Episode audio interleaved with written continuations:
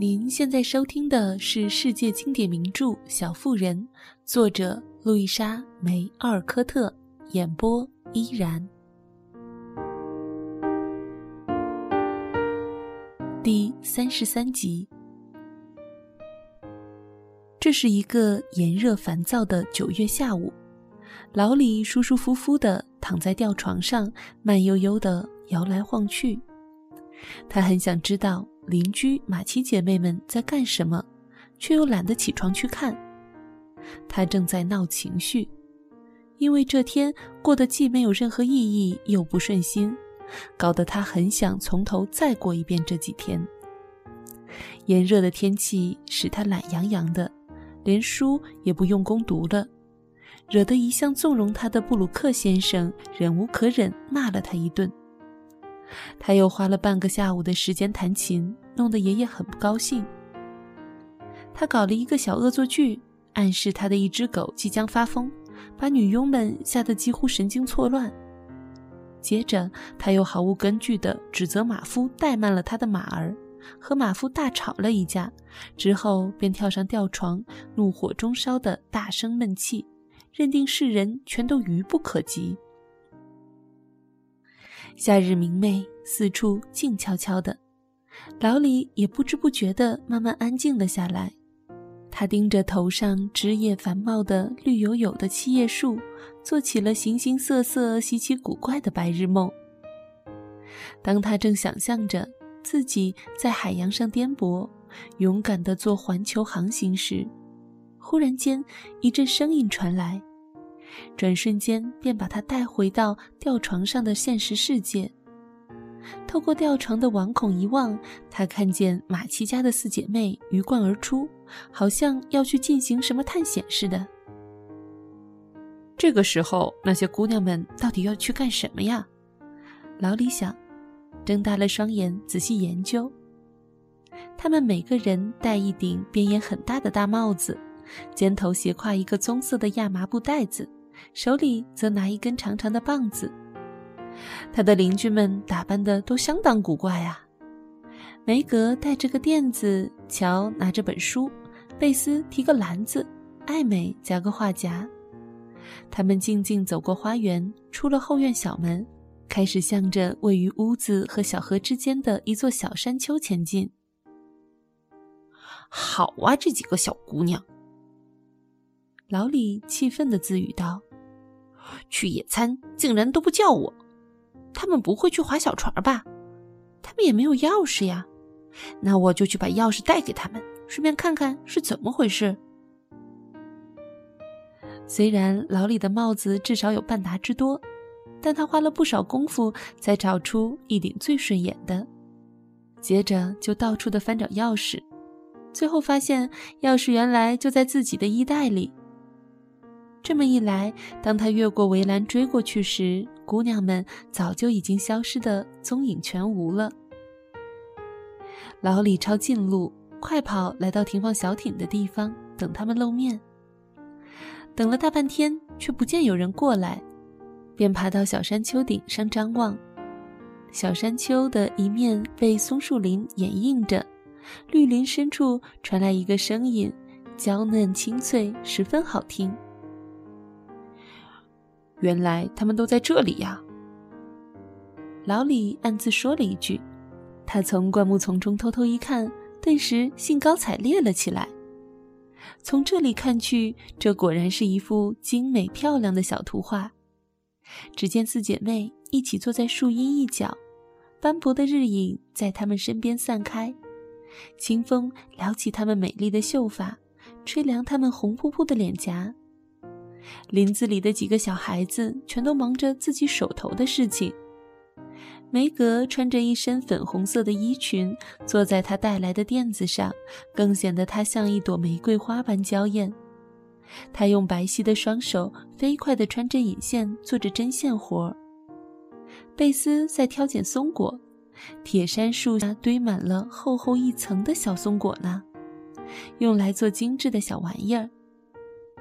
艾美则对着一丛蕨类植物认真的写生，乔则一面干活一面大声朗读。男孩望着他们，脸上显露出沮丧之情。他觉得自己应该默默地走开，因为人家并没有邀请自己，但却迈不开腿回家，因为他的家实在太乏味寂寞了。而林中这个姑娘们的小队伍又牢牢地吸引了他。他站在一旁，正不知所措。一只忙着觅食的小松鼠从他身旁的一棵松树上溜下来，突然发现了他，吓得往后一跳，大声地尖叫了起来。贝斯听到响动，抬起头，看到了白桦树下那张若有所思的脸孔，于是对着老李微笑，并挥手向他致意。请问我可以过来吗？会不会打扰你们？老李问，慢慢走过来。梅格抬起眉头，但乔对着他把眼睛一瞪，随即说道：“当然可以了，老李，我们早就应该叫上你，只是我们以为你不会喜欢这种女孩子的聚会。你知道，我一向喜欢你们的游戏，但如果梅格不愿意我来，那我就走开。不，我不反对。”如果你干点活的话，懒惰是违反这里的规矩的，可不受欢迎哦。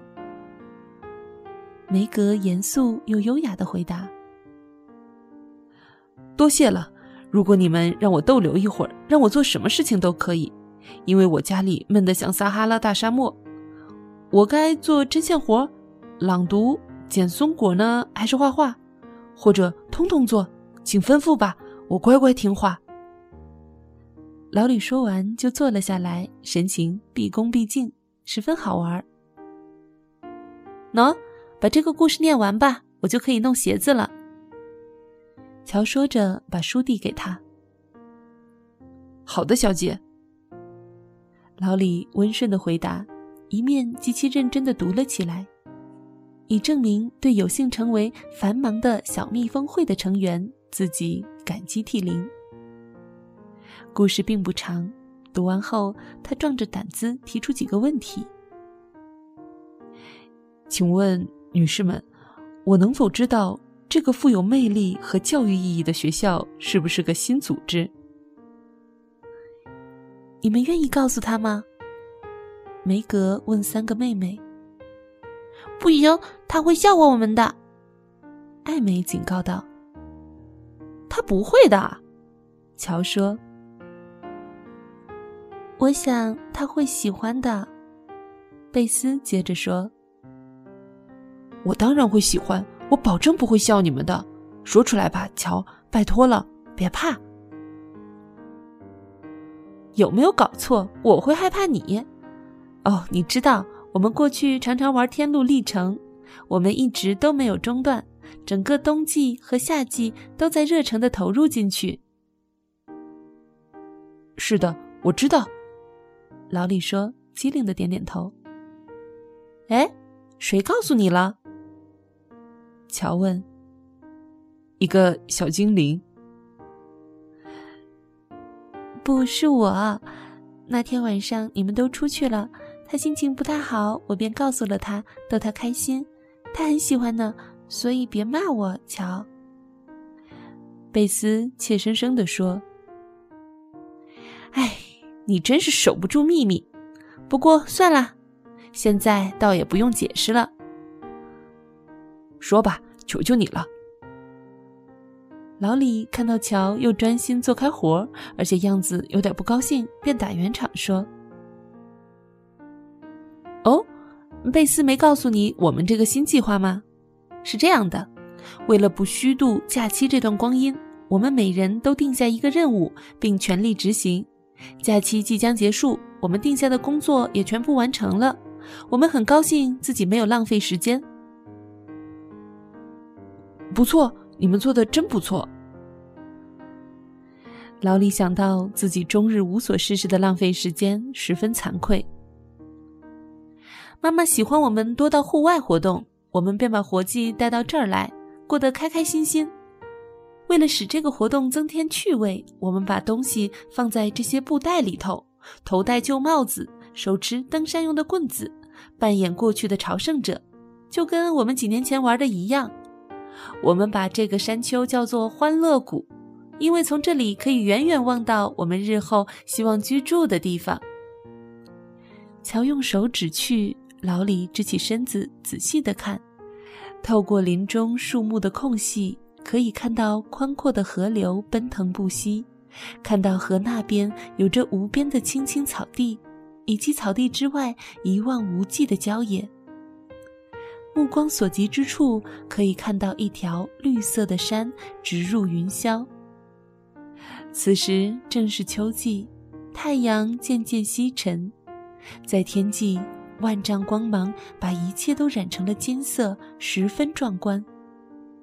山顶云雾缭绕，银白色的山峰也被这阳光给照耀的金光灿烂，仿佛传说中的天堂。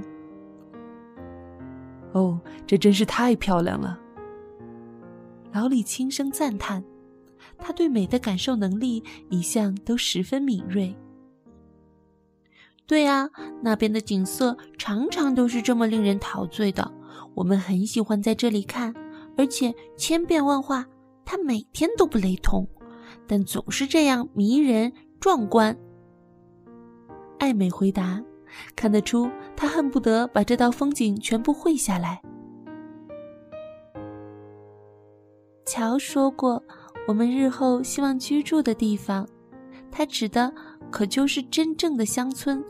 家里头养了猪啊、鸡呀，广场上还可以翻晒翻晒干草，这自然令人神往啊！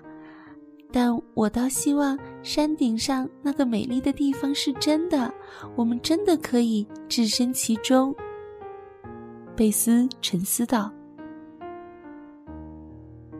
还有一个比这更美好的地方，我们什么时候功德圆满了，就可以进去。”梅格柔声说道：“那我们还要走漫漫长路，还要付出巨大的劳动。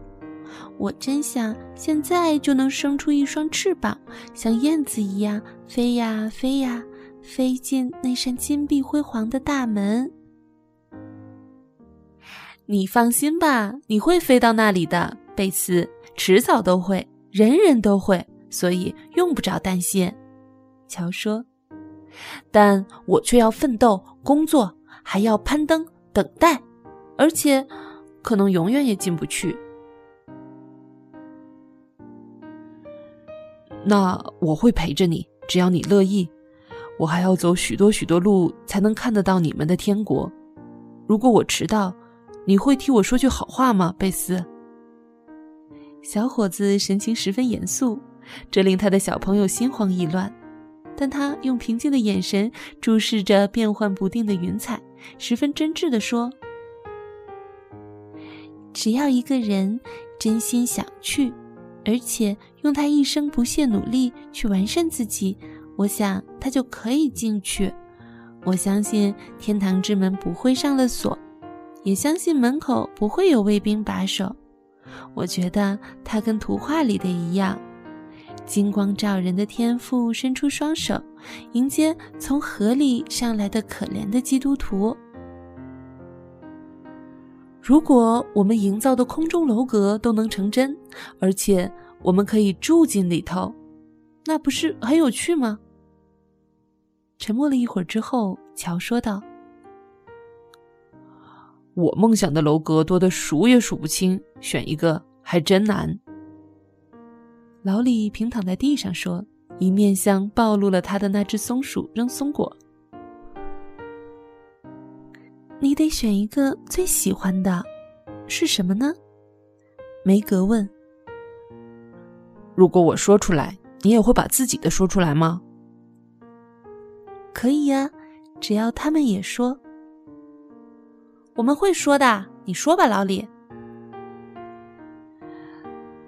等我游览全世界玩个够，我想在德国定居下来，尽情欣赏和学习音乐。我要做一个著名的音乐家，全世界的人都要跑来听我演奏。我不用烦恼什么金钱啊、生意啊，而是尽情享受生活。这便是我最喜欢的空中楼阁。你的呢，梅格？梅格似乎觉得自己有点不好说，他慢吞吞的说：“我想要一栋漂亮的房子，里面装满了各种各样奢侈的东西，美味的食物，华丽的衣服，典雅的家具，善解人意的人，还有一堆堆钱。”我自己是屋子的女主人，可以随意支配一切。哦，还有许多佣人，这样我便什么活也不用做了。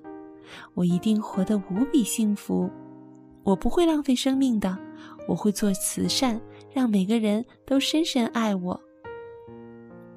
你的大房子里不要一个男主人吗？老李问道。我说了，善解人意的人。你没听到吗？梅格一面说，一面十分仔细的绑好鞋带，以免大家看到他的脸。你为什么不说你要一个既聪明又体贴的丈夫，还有几个天使般的小孩？你明知道没有他们，你的空中楼阁就不会完美。一向有话直说的乔说。他尚处于不解风情的天真阶段，颇看不起柔肠寸断的儿女之情，除非是小说里头。你就只会要马匹、墨水和小说。梅格生气的回击：“这有什么不好？我要一个养满阿拉伯骏马的马厩，还要几间堆满书本的房子。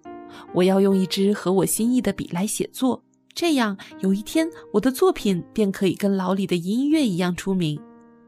我在走进自己的楼阁前，想实现一个伟业，一个崇高美好、可以万人敬仰的事业。我不知道那会是什么，但我正在酝酿之中。我一定会一鸣惊人。我想，我可能会写书，并因此而致富，并取得名气。这条路挺适合我。这便是我最喜欢的梦想啦。嗯，我的梦想是和爸爸妈妈一起待在家里，平平安安，帮忙照料家务。贝斯满足地说：“你不想要其他什么吗？”老李问。“我有自己的小钢琴，便已经十分满足啦。”我只求我们能够平平安安常在一起，再没有别的。我的愿望那可太多了，不过最大的愿望就是做一个艺术家，去罗马画漂亮的图画，做全世界最出色的艺术家。艾美说：“这正是她的小小愿望。”我们是一帮野心勃勃、雄心万丈的家伙，不是吗？除了贝斯以外，我们个个都想要阔绰富有、扬名立万、威风凛凛。我倒要看看谁能够梦想成真。老李嚼着青草说，那模样活像一头正在沉思的小牛。我已经有了打开空中楼阁的钥匙，但能不能把门打开，要等将来才能知道。乔神秘兮兮地说。我也有开门的钥匙，但可恨的是，别人不让我使用。该死的大学！老李不耐烦的叹了口气，抱怨道：“这是我的钥匙。”艾美摇摇手中的笔，可是我没有。梅格可怜巴巴的说：“不，你有。”老李随即说道。在哪？在你脸上。荒唐，那全无用处。你等着瞧吧，梅格，他不为你带来好东西才怪呢。小伙子回答。他以为自己知道了一个小秘密，想想这细节，就忍不住大笑了起来。梅格躲在一丛蕨类植物的后面，听到这话，脸腾的绯红了。但他没有问下去，而是望着河对面，眼睛流露出殷切期待的神情。就像布鲁克先生讲述武士故事时一样。